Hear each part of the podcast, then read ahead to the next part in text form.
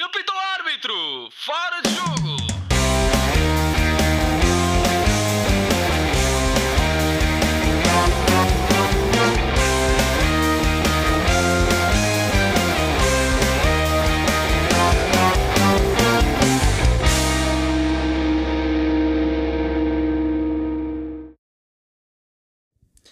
Sejam muito bem-vindos ao nono episódio do Fora de Jogo Podcast. Eu sou João Pedro Dias e tenho comigo Afonso Couto, Diogo Souza, José Saraiva e Ricardo Quinteiro para compor este painel.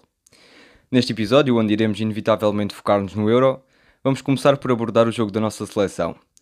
Quando Portugal bateu a Hungria por 3-0, com um gol de Rafael Guerreiro, já quase no final do jogo, e ainda teve, houve tempo para um bicho de Cristiano Ronaldo. Couto, vamos começar por ti. Qual foi a análise que fizeste a este jogo? Pronto, uh, eu acho que importa dizer, uh, antes de fazer qualquer tipo de análise, que, e, e, até porque eu sou, eu sou apologista de que nós, independentemente de ser seleção ou não, podemos, devemos e podemos criticar aquilo que possa ou não estar bem e correr menos mal, independentemente das vitórias ou derrotas, porque senão também não estaríamos aqui a fazer nada se sempre ganhássemos estivesse tudo bem, sempre que perdêssemos estivesse tudo mal.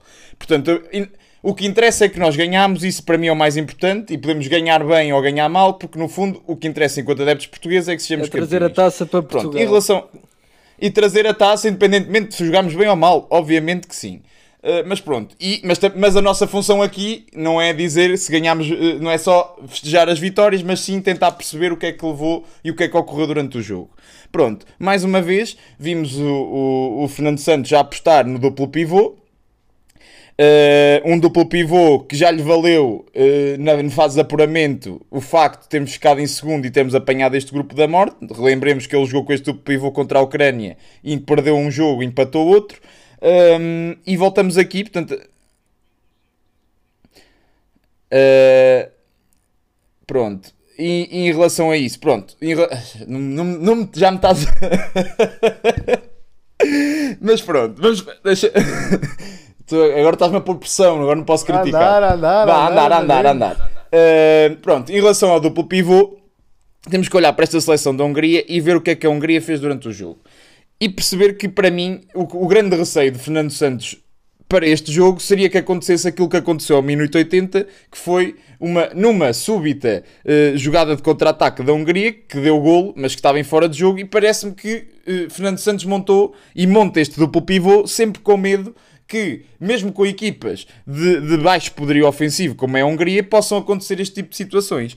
Que até acabaram por acontecer na mesma, felizmente estavam fora de jogo. O que é verdade é que jogar com o William e com o Danilo aliado ao facto, e nós vimos isto muito bem no nosso jogo, no jogo da Hungria, Bruno Fernandes jogou muito, muito em cima, do, muito em cima da defesa adversária.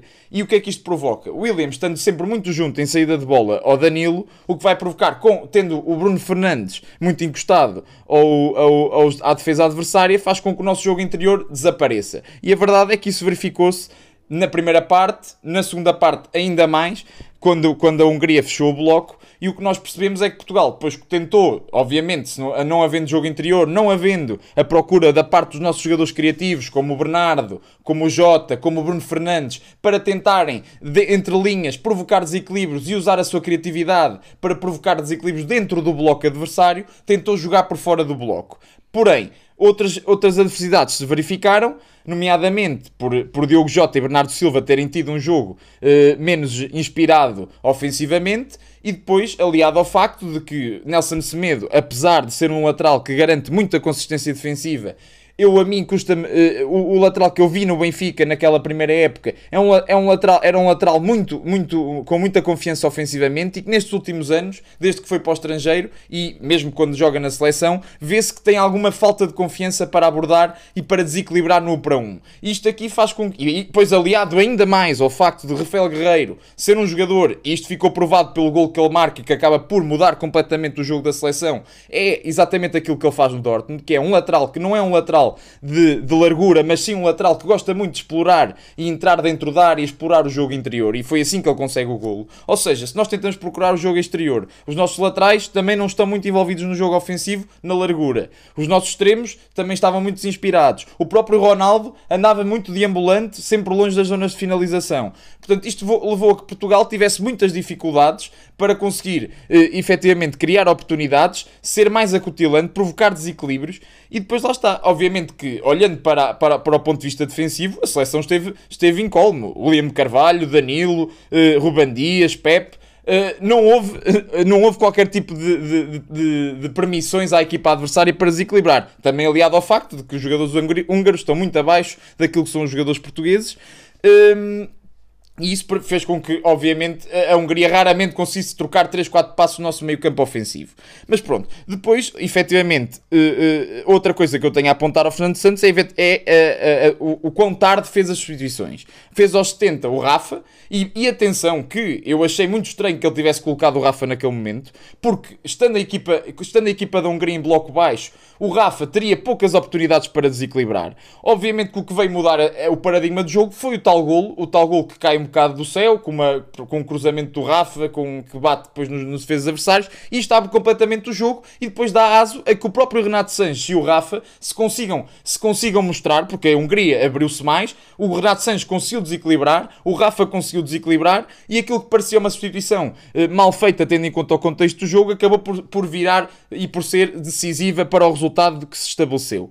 Eh, e depois lá está, fez o Rafa aos 70 minutos, só depois aos 80 é que volta a colocar os jogadores. Isto para mim, numa seleção com tantas soluções uma seleção que estava a ter dificuldades ofensivas, não, não, não consigo perceber como é que não se consegue mexer com tantas soluções vindas do banco que poderiam mudar o jogo, mexer tão tarde e manter-se o duplo pivô, o William e o Danilo, que já não estavam em nada a contribuir para, para, para o jogo da seleção, porque os húngaros também praticamente abdicaram de construir, o único, coisa, o único perigo que causavam era, era, era, era por contra-ataque. Muito bem. Passando agora aqui também a palavra ao Zé. Uh, o Couto ainda há bocado referiu a questão de Fernando Santos ter optado por uh, colocar dois trincos entre a Hungria, que não é propriamente uma seleção que tenha uma grande capacidade ofensiva. Não achas que teria sido mais uh, inteligente em termos ofensivos por parte de Fernando Santos ter colocado um jogador com uma maior criatividade de jogo, como é João Moutinho ou Renato Sanches? Acho completamente. Eu acho que se nós usamos duplo pivô, duplo pivô com uma Hungria, nunca vamos usar um meio campo mais ofensivo porque a Hungria, de facto, neste europeu era o adversário mais fácil que alguma vez apanharíamos. E, portanto, se jogamos com dois médios defensivos contra uma Hungria, com quantos é que vamos jogar contra a França? É esse o meu medo. Se calhar jogamos ali um, um quadrado Rubén Neves, Palhinha, Danilo e William Carvalho. Será essa a tática para parar a, a França. Uh, é, é este conservadorismo do Fernando Santos que eu não percebo, quer dizer, uh, e, ele, e, e, também se manifesta no o que eu estava a dizer, quer dizer, substituições aos 80 minutos foi, e era quase a pedido, porque senão, se calhar, por ele nem as fazia eu acho que é um conservadorismo já uma, uma, uma como é que eu ia dizer, uma dificuldade em, em fazer um bocadinho diferente com medo de que corra mal. Um, e, e, o Fernando Santos é por isso um treinador muito pouco arrojado e muito conservador, muito, muito na sua, muito sempre com os seus e, e pouco atrevido. Oh, Zé, um... deixa-me só dizer uma coisa. Eu, eu acho que eu concordo plenamente com vocês. Eu acho que e pior do que meter os dois uh, a titular é, foi mesmo o facto de ter permanecido com os dois em campo durante tanto tempo, porque a certa altura já parecia que, que estava a defender o resultado. Portanto, já parecia que, que para, para, Portugal bastava um empate, que era é, completamente absurdo estarmos a, a defender um, um empate no jogo contra a Hungria, que obviamente, nós fazendo 3 pontos contra a Hungria, eh, iríamos logo fazer os pontos que faríamos com, com 3 empates nesta fase de grupos. Portanto, é, foi absolutamente absurdo claro. isso. Não, e quer dizer, depois o Fernando Santos dará, dará, sempre aquela, aquela explicação de que o William Carvalho com ele não é trinca, é um médio interior, o número 8, etc. Mas a verdade é que o William Carvalho acrescenta, ou seja, é um é que tem características muito mais defensivas, todos nós reconhecemos isso à distância. Portanto, e, e, aquilo que eu estava a dizer, eu achei exatamente o mesmo.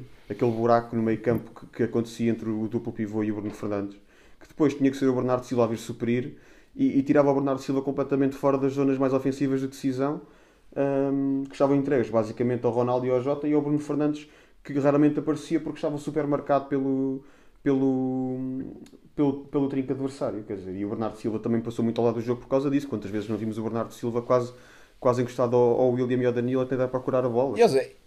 E ou seja, isto condiciona completamente o jogo do Bruno Fernandes. Se o Bruno Fernandes é condicionado a estar sempre junto dos centrais, não consegue fazer desequilíbrios entre linhas, não há ligação entre o meio, não há nenhuma qualquer tipo de ligação no meio campo. E aí ainda justificava mais. Se quer, se, se o, se o treinador, se o Fernando Santos quer o Bruno Fernandes mais junto dos, dos centrais, então coloca o médio de ligação. O William Carvalho não é o médio de ligação.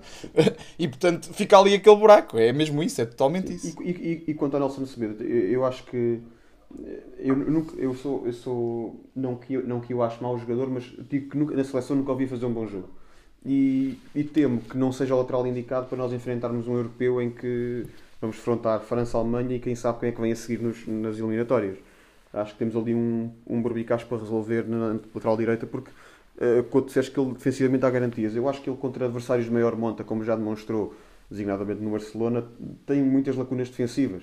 E lá está, parece cada vez menos confiante a atacar, cruza mal, decide muito mal depois no último terço.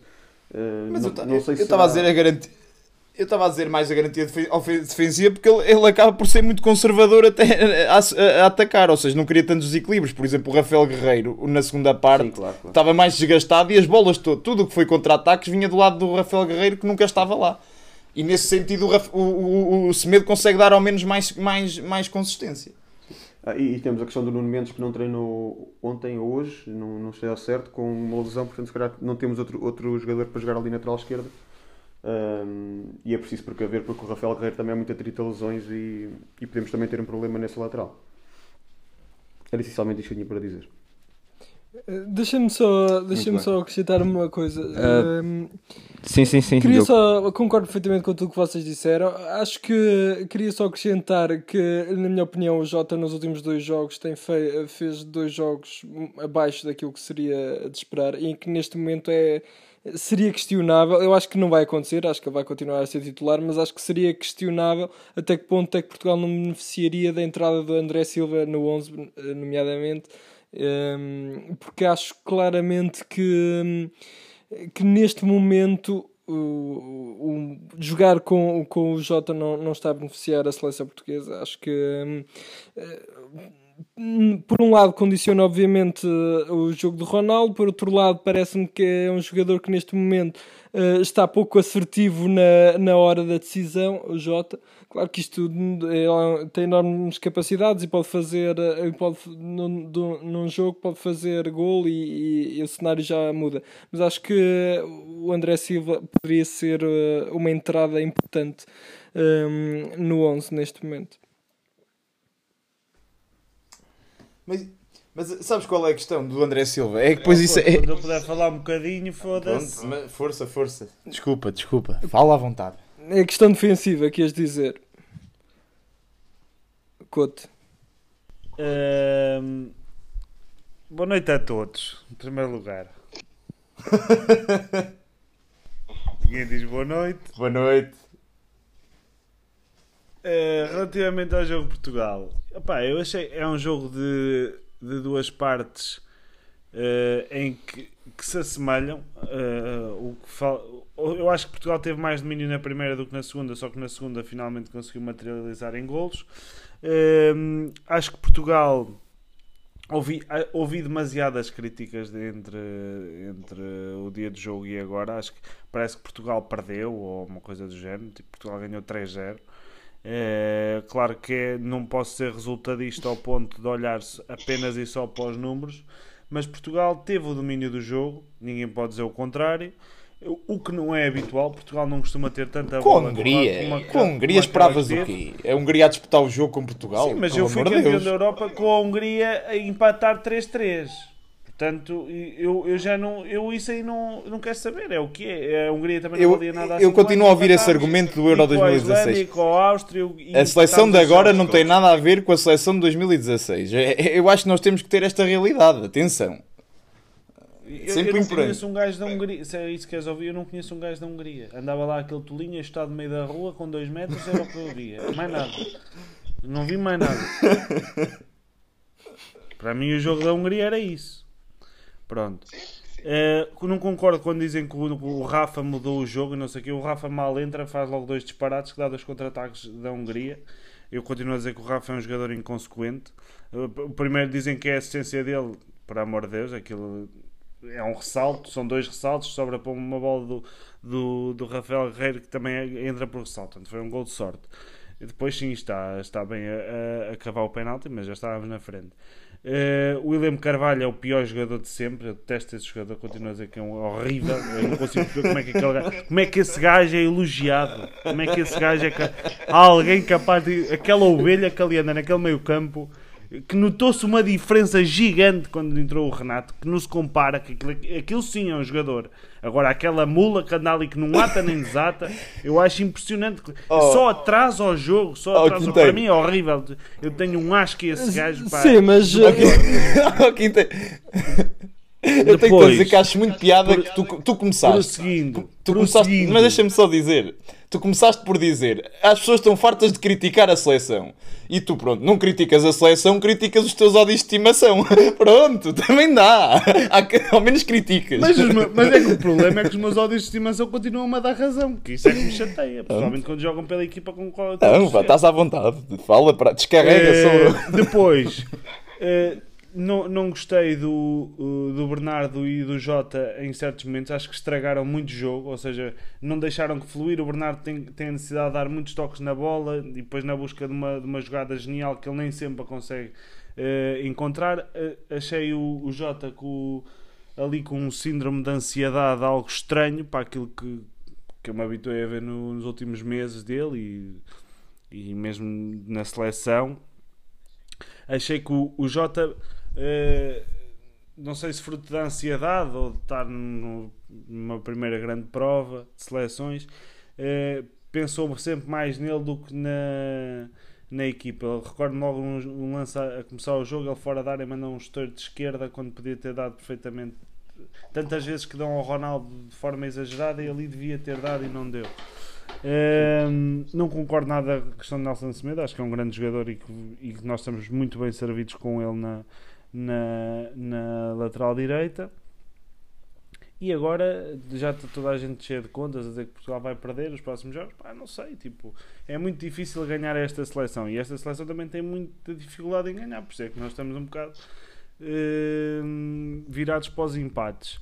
Mas acho que o balanço é positivo. Ganhámos 3-0, fizemos o que nos, o, o que nos competia, eh, fazendo uma análise eh, rápida ao jogo. Portugal teve o domínio do jogo, teve completamente, absolutamente, e ganhou 3-0. É mau? Acho Sim, que não. Não me eh, a questão é, se o resultado tivesse sido um 0-0, também não, não tinha chocado ninguém. É A única questão é essa.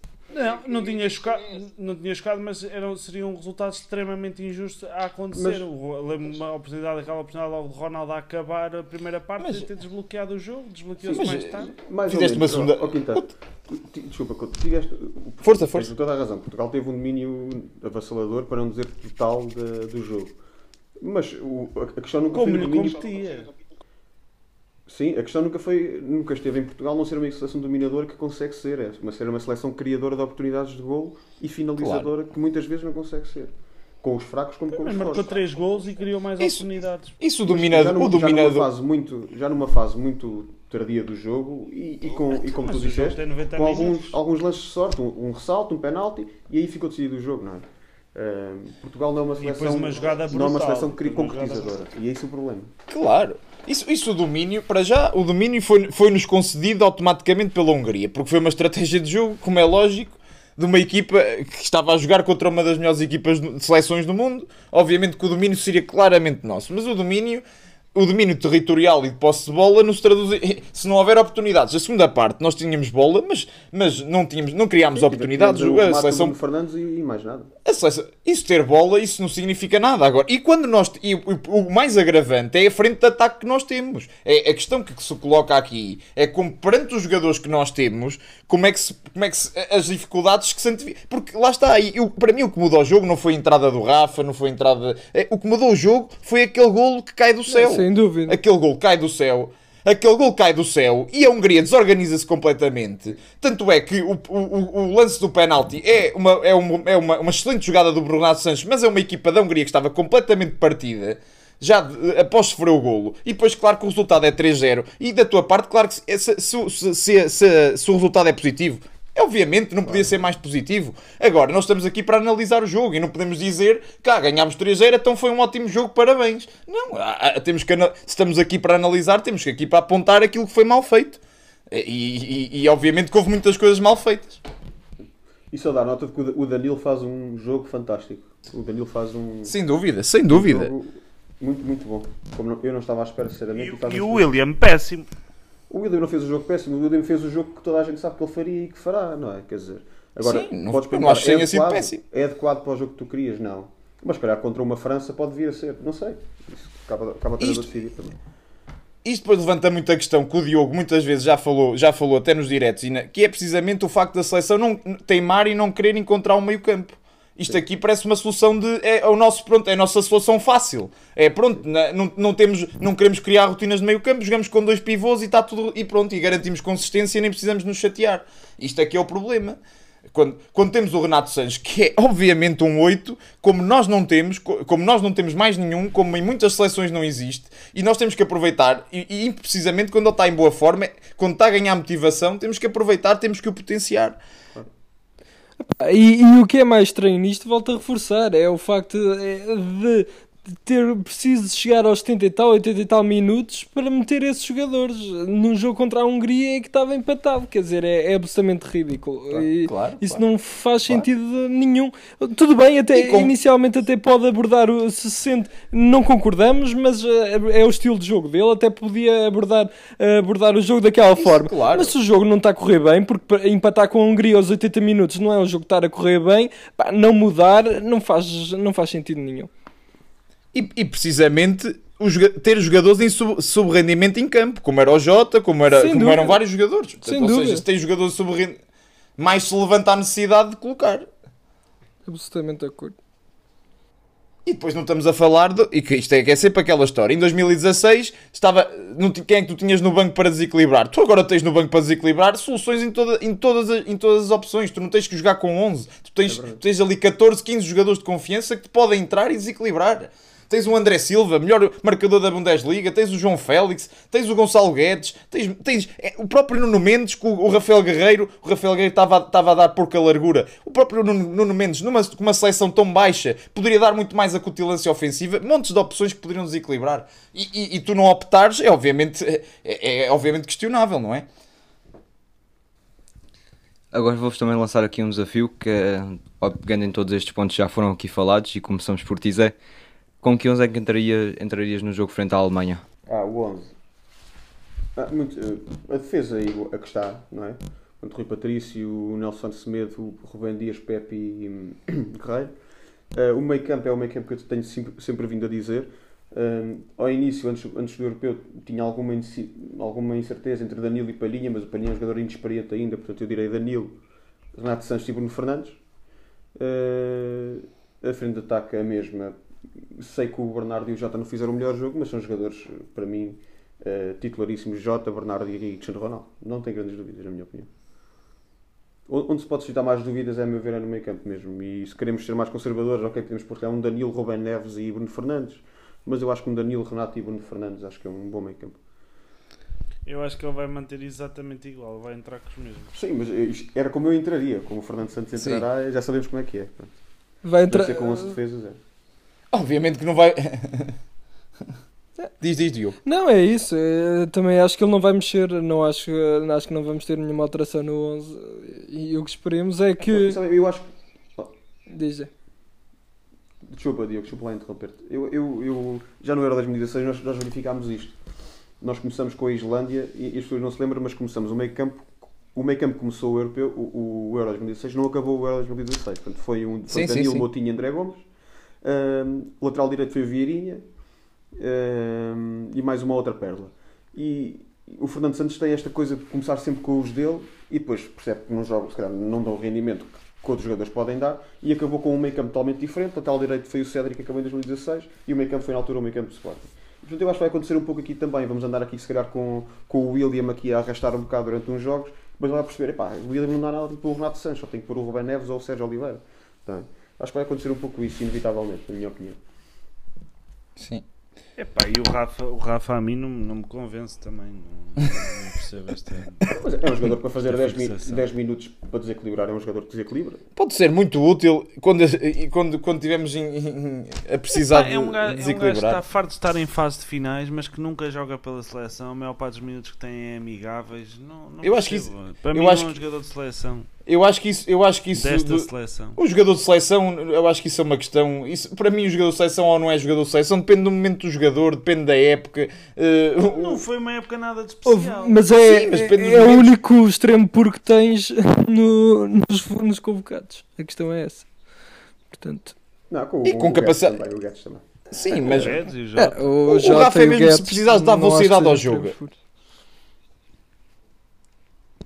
Mas o- o- a questão do Rafa, eu acho que é importante ter um jogador. Tendo 26 jogadores na- nas convocatórias, tens um jogador como o Rafa, que é um jogador altamente vertical, muito veloz, capaz de. Agora, Inconsequente na maior parte Podes-me colocar em consequência, mas, mas o facto de tu poderes trazer para o jogo, a uns 70 ou 80 minutos, um jogador que te pode acrescentar velocidade no contra-ataque, eh, eventualmente. eh, eh, agora, a consequência vai depender ou não do jogador, do momento, da, da, da motivação, isso depois é muitos fatores. E portanto, ter um jogador como o Rafa, tendo 26 jogadores, acho que é importante, é, é sempre importante. E, e uma nota para, para o facto de João Félix parecer neste momento a, a última opção do ataque para, para Fernando Santos. Sim, um pouco fruto da época que- fez também. Sim. É, o momento do jogador, o momento do jogador também pode, depois afeta o, a. Claro, exatamente. Olha, Exatamente. para o sub-21. O futebol é muito momentos. Se o europeu fosse jogado há um ano, havia muitos jogadores que se calhar estavam aqui. Um André Silva, por exemplo, não estaria na forma em que está agora. O- Claro. O, futebol é um momento e, e cada época, cada época, isto é um fim de uma época. é um- o jogador ou está com uma motivação em alta, está com os físicos em alta, passou por lesões, não passou por lesões. Tudo isso vai influenciar a prestação no campeonato europeu. O Bruno Fernandes, relembro, é um dos jogadores europeus com mais minutos nas pernas. Isto pode ter influência. Isto pode ter sempre influência numa prestação, porque é uma. Claro, e, e isto depois é, é sempre, é sempre. Joga tudo conta. é? E portanto, parte do selecionador saber como gerir melhor. E por isso é que até a mim mais me espanta como é que o William Carvalho é a opção, tendo em É conta isso que. mesmo. na- Eu acho, eu acho que é tremendamente injusto. Exato, é tremendamente injusto. É um jogador que esteve no banco, eh, o tempo, agora a, metade, a última metade da É época, excelente sempre no do banco. Betis. Exato. É do Betis. Mas muito devido a lesões também. Este- ele teve Sim, lesionado sim. mais de metade da época. Mas lá está, o momento não é o adequado. E o Claro, momento na é seleção muito importa muito. Importa muito. Há jogadores que fazem grandes épocas e que não foram convocados para, para o William Carvalho, que faz 600 minutos na época ser convocado. Está bem fresquinho. Bem fresquinho. É, deve ser para. Enquanto, enquanto o levaram com, a- com o Cédric Está a estalar. para substituir o Cancelo. Eu, ainda tive medo. Eu, por acaso, quando o. Cancelo foi embora, eu, quando o Cancelo foi embora, eu achei que ele ia buscar o Cédric. Ainda tive Foi calafrios. mais sensato. Eu, continuo- eu continuo a dizer que devia ter vindo o Ricardo Pereira, mas pronto. Sim, eu acho que a escolha foi mesmo por, eh, por, eh, Não, por eu o Daldo estar a menos. Já originalmente. Ah, originalmente. Sim, e sim, sim. Mas- Ah pá, e, e há uma, e há uma coisa que nunca se faz, que é um gajo estar a entrar para um restaurante e ligarem-te a dizer que tens que ir embora. Há coisas que eu... Eu não admitia se fosse comigo. Mas, cada um Sim, mas se Então, fosse para ser então, chamado à seleção. Ainda para mais. ainda- Mas se fosses para ser chamado à seleção. O que é que Não, achas? não, mas estou a jantar. Mas uma coisa é. Amanhã de Cinderela é manhã. Cinderela. Pelo amor de Deus, aos mínimos. Não, acho que isso foi uma falta de consideração. Mas pronto, Para já não se atendem telemóveis à mesa, não é? é logo a primeira. É logo. Logo a primeira. Muito menos do Fernando Santos. Se fosse a mãe, se fosse a mãe dele, eu percebia. Podia ser algo grave, ou o pai, ou um irmão. Agora, Do Fernando Santos. duvido que tivesse o número gravado. Oh, para o Cédric deve ser herói. Fez dele campeão europeu. Isso, né? O- o- aliás, eu aposto que o Cédric, quando soube que ele ia embora, começou logo a fazer uma malinha.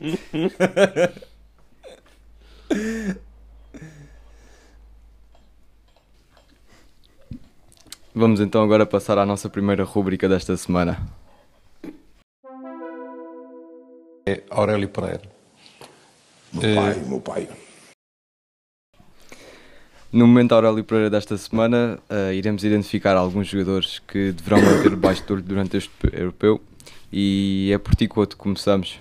Quem é que é o teu Wants to Watch? Pronto, então Ahm, ok, que- eu vou trazer aqui um jogador que, que me que já eu durante a época eh, fui, fui acompanhando mais ou menos, confesso que não, que não acompanhei todos os jogos dele, que é o Calvin Phillips, é o, é o médio defensivo, é um médio defensivo do Leeds. E ele eh, foi agora convocado para, para a seleção inglesa. Este, estreou-se esta, esta época a primeira vez na Premier League. É um jogador já com 25 anos, ehm, com um valor de mercado de 30 milhões.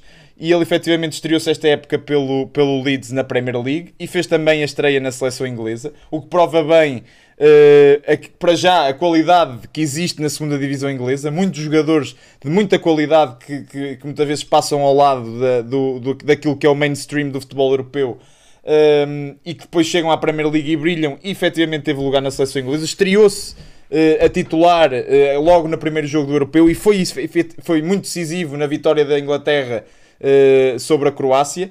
Um, e portanto, eu acho que é um jogador que, inclusive, e para, ver- para vermos a importância e, e a qualidade que este jogador tem, ele sentou o Henderson e o, e o Bellingham, dois jogadores. O Bellingham fez uma ótima época na- no, no Dortmund e o, e, o, e o Henderson, que é um jogador muito experiente e, é um grande médio defensivo.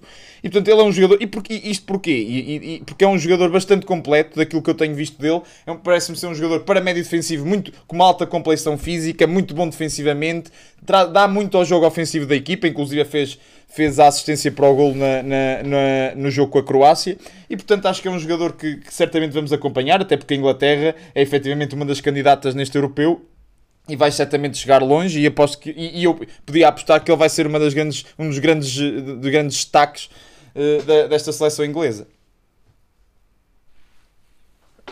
Olha, eh, o meu destaque vai para um jogador da seleção italiana, o Locatelli. Ontem estive a ver a Itália jogar e é uma seleção que é uma seleção que acho que pode dar cartas, tem um registro incrível. Cuidadinho com a Tem um registro incrível eh, nos, nos últimos jogos, acho que já tem não sei quantos eh, jogos seguidos, sei se foi golos, não me recordo ao certo o número. Um, e, e com futebol bastante interessante. Até uma equipa defensivamente muito coesa, mas que depois rapidamente consegue partir para o ataque e tem jogadores que no ataque conseguem desequilibrar eh, e criar várias oportunidades. Ontem fez um jogo fantástico. Eh, e um dos jogadores que se destacou pelos jogos, pelos golos marcados, mas também por, eh, pelas oportunidades que criou. Uh, foi este Locatelli, portanto é um médio do Sassuolo, tem 23 anos. Uh, eu fui ver agora, tem um valor de mercado de 30, 35 milhões, uh, que, que se calhar daria muito jeito, por exemplo, a uma Juve. Uh, quem sabe, Pá, acho que é um jogador é um jogador que eu não conhecia, mas gostei bastante de o ver no jogo de ontem. Portanto, acho que é um jogador que pelo menos eu quero, quero seguir no resto europeu, porque lá está, também se preconiza que, que a Itália possa chegar longe.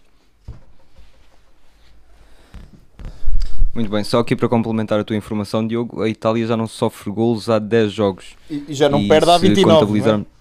Exatamente, O e contabilizando nós. os ult- Exato. No, na Liga das Nações Exatamente. e contabilizando o- os 15 jogos anteriores, só sofreu um único golo, o que diz muito desta seleção da Itália que está completamente rejuvenescida.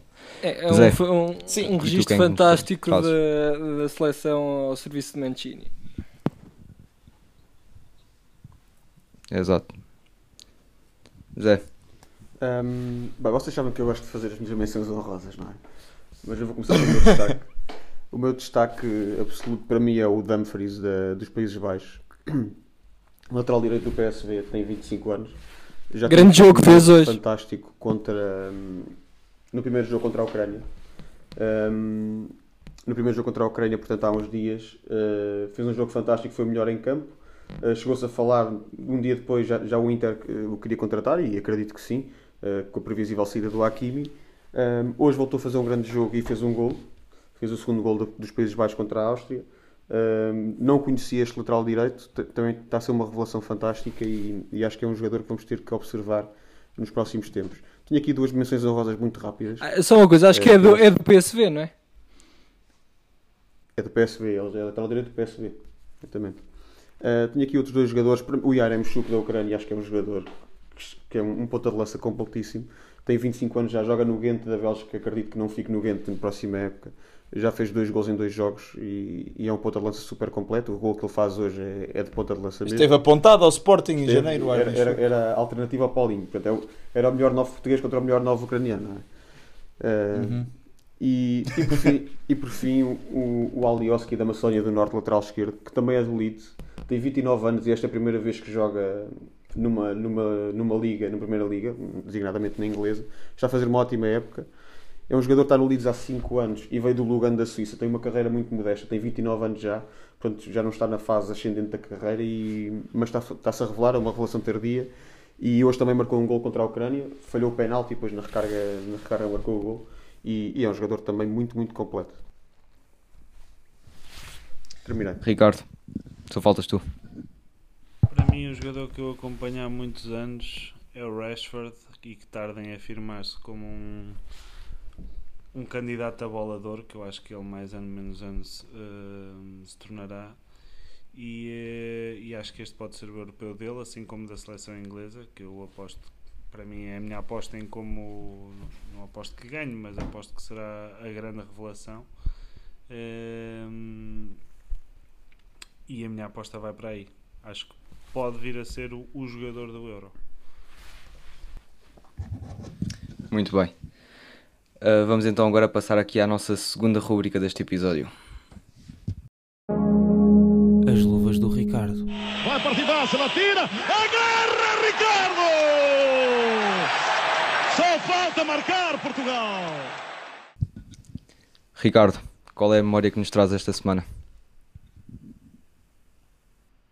Uh, a memória que eu trago desta semana vem na sequência de, de um episódio muito triste para o futebol, que felizmente uh, teve um desfecho positivo uh, no que à vida diz respeito, que foi o episódio de Christian Eriksen, que no, no jogo inaugural da sua seleção caiu inanimado, provocando o, o pânico Uh, acho na comunidade mundial. E uh, de, a salientar antes de ir à memória queria só salientar uh, dois pontos que foi numa altura em que tantas vezes se procura o sensacionalismo e e o choque fácil. Gostei muito de ver uh, a forma como os seus companheiros de equipa, o, capitão o auxiliou logo, a forma como o cercaram para que fosse o menos possível filmado.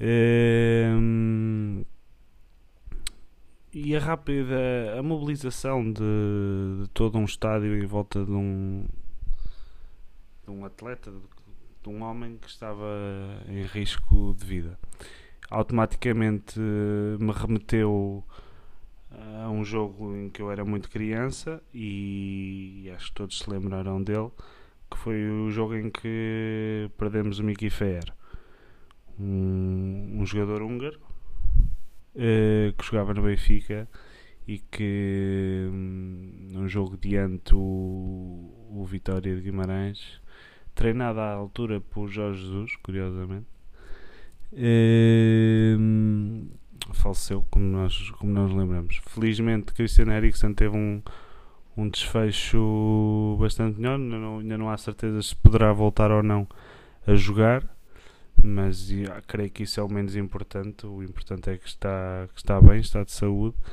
e que vai recuperar. Muito bem.